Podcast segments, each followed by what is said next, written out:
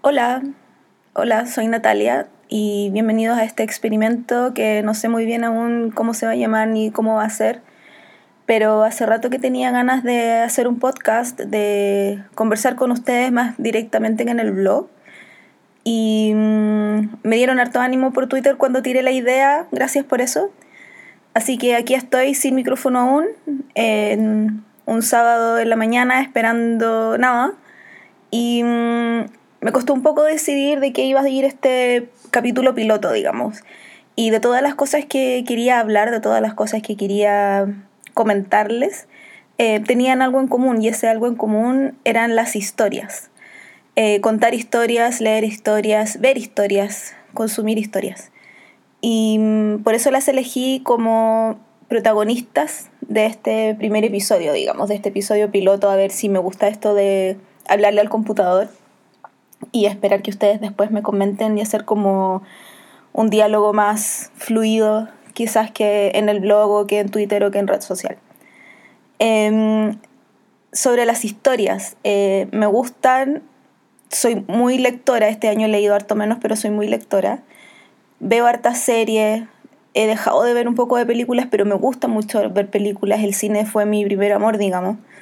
Em, y para que una historia me agarre y, me tenga ahí pendiente, se ha hecho difícil con el tiempo.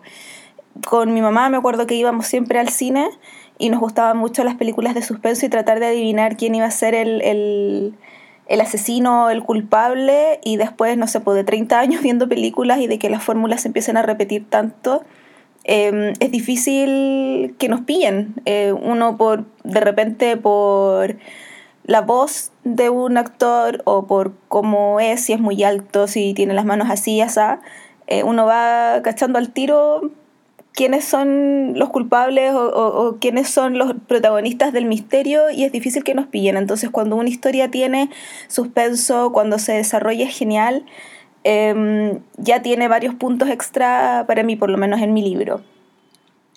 Me gusta sí que más que me sorprendan que las historias me provoquen algo.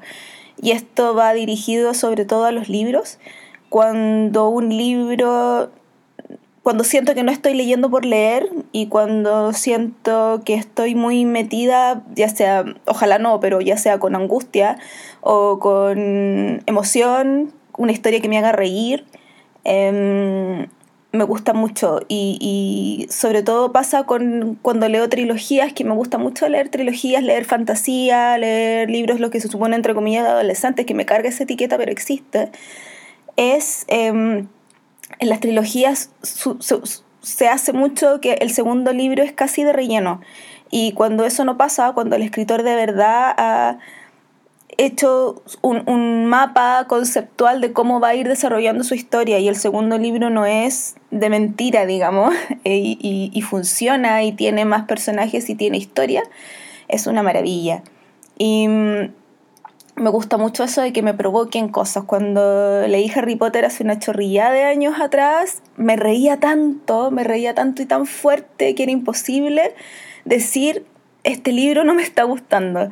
Eh, porque si al principio es un libro muy para niños y es un libro sobre niños, y tú entras a este mundo desde la mirada de un niño, em, tiene otros personajes muy ricos entre medio y tiene cosas muy chistosas. Eh, me pasó algo similar cuando leí Los Juegos del Hambre. Que quizás no tanto con el primero, pero con el segundo libro estaba muy nerviosa, ¿qué es lo que va a pasar? Yo decía, se van a morir todos, obviamente no se pueden morir todos, pero ya habían matado a tanta gente y se estaba poniendo tan terrible esta cuestión que estaba muy, muy, muy nerviosa. Tuve que cerrar el libro, ir donde mi amiga que estaba un poco más allá y decirle que me metiera a conversación porque yo me sentía en el cuerpo, en el corazón, casi con taquicardia. Y mm, cuando terminé el libro y pensando en eso después, yo decía, qué ridícula una porque cómo llegáis a, ese punto, pero qué fantástico y qué rico también que palabras en un papel que tú lees a tu ritmo y como tú quieres, te provoquen una cuestión así. Eso es maravilloso. Cuando pasa en series y cuando pasa en películas es mejor aún porque lo estás viendo y tienes esas escenas para recordarlas después, pero me gusta, me gusta cuando pasa en general. Lo que más me gusta, eso sí, en las historias y lo que decide si me repito algo sobre todo y si lo recomiendo, que yo no siempre ando recomendando cosas, em, es el desarrollo de personajes.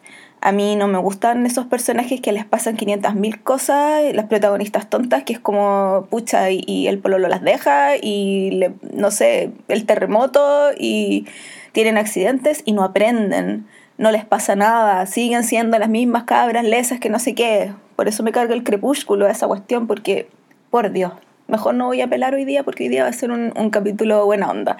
Pero el desarrollo de personajes para mí es fundamental que los personajes vayan aprendiendo, que vayan cambiando, que vayan elevándose de alguna manera, que tengan un viaje, no solo la historia, que las cosas no les pasen, que la vida no te pase por encima, que mm, vayan interactuando con otra gente y que esa gente las afecte, porque la vida es así, cuando, cuando tú encuentras personas que sean amigos o sean pareja o sean lo que sea, que sean familia, las personas te afectan y tú afectas a las personas. Esas son historias de la vida real, son historias que todos llevamos en nosotros. Y cuando no las tienes ahí en, en el papel o en la pantalla, lo encuentro súper frustrante. Y mm, me enoja.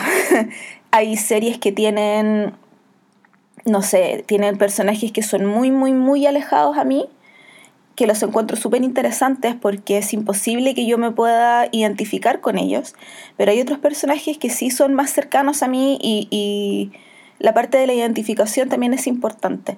Pero para mí lo fundamental es el desarrollo de personaje, que yo vea que un personaje que empieza de alguna manera y le empiezan a pasar cosas terribles o cosas bacanes, porque si no la historia no, como que no vale la pena contarla. Em, que vaya evolucionando y que esa evolución tenga sentido, que no sea solo fanservice. Eh, cuando yo era adolescente y cuando era más, no sé, cuando tenía veintitantos, leía mucho fanfiction.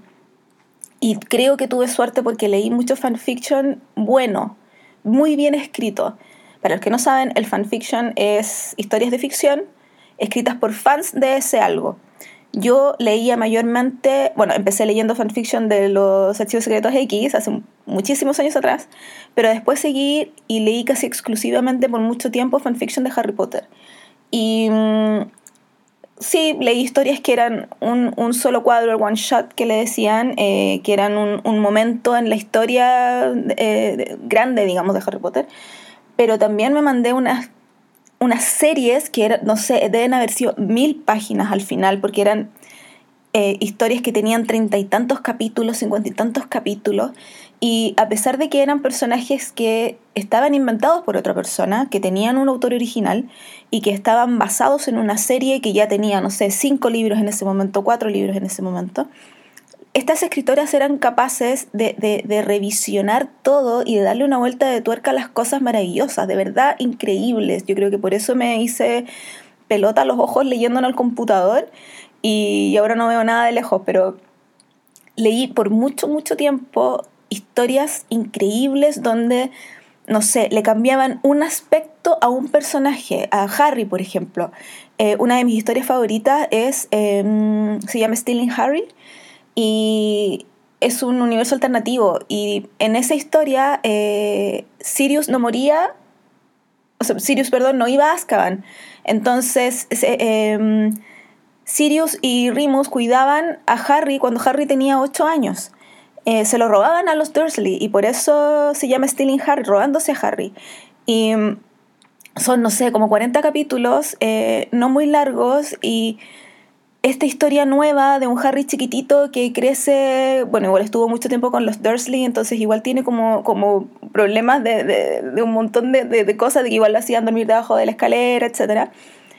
Pero verlo sonreír y verlo ser amigos y verlo estar en este mundo en el que siempre tuvo que estar, que es algo que me llega cada vez que relevo ese libro, em, es súper refrescante.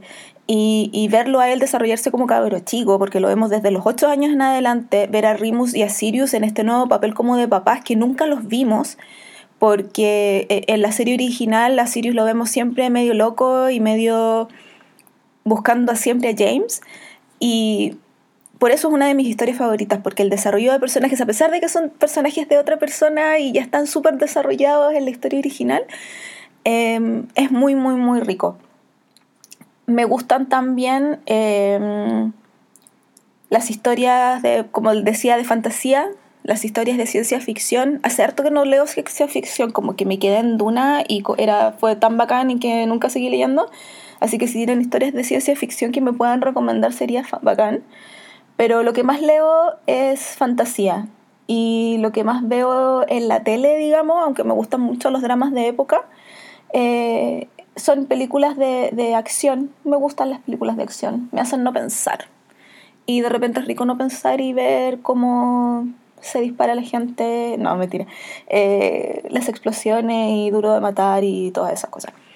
Em, otra cosa que quería comentar sobre eso del, del no pensar eh, todos tenemos historias eh, para ciertas cosas, encuentro. Eh, quizás estoy pasando muy rápido de tema a tema, pero bueno, no importa. Em, hay historias, eh, pensaba el otro día, para relajarse o historias para no pensar, como yo decía esto con, con las películas de acción. Yo pasé por un periodo muy, muy malo en el que me costaba mucho dormir porque el cerebro como que no se me apagaba y mm, fue, fue un, un, un, año que tuve muy asqueroso y mm, para distraerme empecé a probar, a ver distintas cosas. Y lo que me resultó fue ver películas de acción. Por esto que decía yo que me hacen no pensar, que me hacen no identificarme con ningún personaje en la historia. Entonces es tan ajeno a mí que puedo salir de mi burbuja negra en ese momento en el que estaba y solamente mirar la pantalla y relajarme y no ser yo por dos horas, lo cual era fantástico. Yo me acuerdo que en esa época me vi todas las películas de Jason Bourne, volví a ver las Terminator, que me encantan, eh, creo que vi alguna duro de matar, eh, y así, fui buscando cosas que igual tenían elementos medio fantasiosos, porque Terminator igual es súper fantasioso, pero me fascina Terminator. Y mm, fui cachando que, que, que, sí, pues que me, me funcionaban esto como para salirme de mí misma y no, y no, no tener que pensar en eso que me agobiaba en ese momento. Eh, otra cosa que me funcionó por mucho tiempo, sobre todo para quedarme dormida, era ver Tommy Jerry. Y no sé si los de mi generación, yo tengo treinta y tantos ya, eh, 30 y hartos, eh, les pasa eso de que, como que estábamos tan acostumbrados cuando chicos a ver dibujos animados los sábados en la mañana, viendo desayuno, o los domingos en la mañana, viendo eh, perdón, tomando desayuno, que mm, yo asocio el, el, mono animado a ese, a ese momento como de relajo absoluto, en el que no hay que levantarse a una hora determinada, en el que el desayuno está ahí esperándote y tú te puedes tirar en la cama a comer y a ver tele y a no pensar y empezar el día riéndote. Yo lo asocio a eso, a, una comodidad y a un comfort, como dicen los gringos, eh, casi absoluto. Entonces, eh, como a mí me costaba mucho dormir, eh, tenía insomnio y tenía pesadillas, etc., yo ponía Tommy Jerry en la noche antes de acostarme y me daba cuenta que me bajaba el decibel de angustia, el decibel de ansiedad, el de preocupación un montón. Y mm, yo no tengo cable, no tengo tele en mi pieza ni nada. Entonces eh, en el teléfono buscaba en YouTube eh, clips de los Tommy Jerry antiguos, porque los nuevos no me gustan. No me gusta cuando hablan. Entonces buscaba clips de, de Tommy Jerry antiguos y, eso hacía, no me daban sueño, sino que me relajaban a un punto eh, que, que, yo log lograba conciliar el sueño. Y las historias de Tommy Jerry son súper sencillas, pero al mismo tiempo son chistosas y, puede que te den un poco de rabia, pero mi mamá siempre decía que le gustaba Tommy Jerry porque era equitativo, no era como el coyote con el correcaminos, que el coyote siempre perdía y el correcaminos siempre ganaba, o Silvestre con Piolín, que también, Piolín siempre ganaba en Tom y Jerry es más equitativa la cosa, es más igualitaria. Eh, a veces gana Tom, a veces gana Jerry, a veces los dos se, se, se juntan e intentan cagar el perro a quien sea. Eh, y eso a mí me, como, como que me provocaba también una sensación de, de no sé, de... Mm, no, no me va a dar pena ninguno de los dos porque los dos se, se, se cagan y se, y se hacen cosas malas y buenas mutuamente. Eso me gustaba muchísimo. Eh, no he encontrado otros monos animados que me provoquen eso, porque aunque me gusta mucho Hora de Aventura, me gusta demasiado y es tan colorinche que me despierta. Entonces ese, eh, yo veo Hora de Aventura cuando tomo desayuno en mi casa los fines de semana, me encanta. Eh, Team Princesa Grumosa, lo voy a decir porque la adoro, esa mujer es maravillosa. Em, y la otra cosa que me gusta, y quizás aquí coincido con muchos de ustedes, es em, el canal de cocina. Cuando yo tenía cable, hace muchos años que no tengo cable, pero cuando yo tenía cable, veía mucho el gourmet. Em, y ese canal en específico, quizás porque era en español, no sé, eh, quizás porque tenía programas, a la hora que yo lo veía, tenía programas como, como entretenidos de ver, no tanto como hablar de nutrición y cosas así, no, me tocaba siempre ver el programa El Chocolate, este tipo mexicano que, que, era, no sé, que tiraba el chocolate en un mesón y era una cuestión así, pero yo decía, Dios mío, qué ganada la merece mesón. Eh, o, esta señora argentina, que no me recuerdo el nombre, una señora mayor argentina eh, que cocinaba en la Patagonia y hacía, no sé, pues huevo de avestruz en la ceniza y yo lo encontraba así, pero una cosa además de paradisíaca, de verla cocinar en un lugar así. Eh, además, cocinaba cosas exquisitas y eso también me relajaba mucho. Eh, cuando era más chica daban el bricolaje, me acuerdo en el cable, que era un tipo español que hacía casi como el hágalo usted mismo de Home Center Sodimac, pero no, no, no, no, era lo mismo. Me, me gusta más ver eh, estas cosas como de cocina, me relajan un montón. Eh, y que también son historias, historias cortas, historias largas, historias quizás no con, con una, una cosa de ficción, en ellas me refiero al, canal de cocina, pero que funcionan igual. Em, eso, lo voy a dejar hasta acá, hablando de las historias en general. Solo quería mencionar que las historias en sí son entretenidas, son entretenidas de escuchar, son entretenidas de narrar. Cuando uno cuenta una historia de algo que te pasó, de un lugar que fuiste, y te encuentras con una audiencia que está pendiente y que te hace preguntas y que de verdad tú notas que, le gusta lo que le estás contando, también es genial. Em, eso, cuéntenme qué tipos de historias les gustan, eh, cortas, largas, ficción, realidad, eh, qué les relaja, qué no les gusta ver, qué no les gusta leer a mí personalmente no me gustan las historias de terror, no veo películas de terror, soy súper cobarde en ese sentido.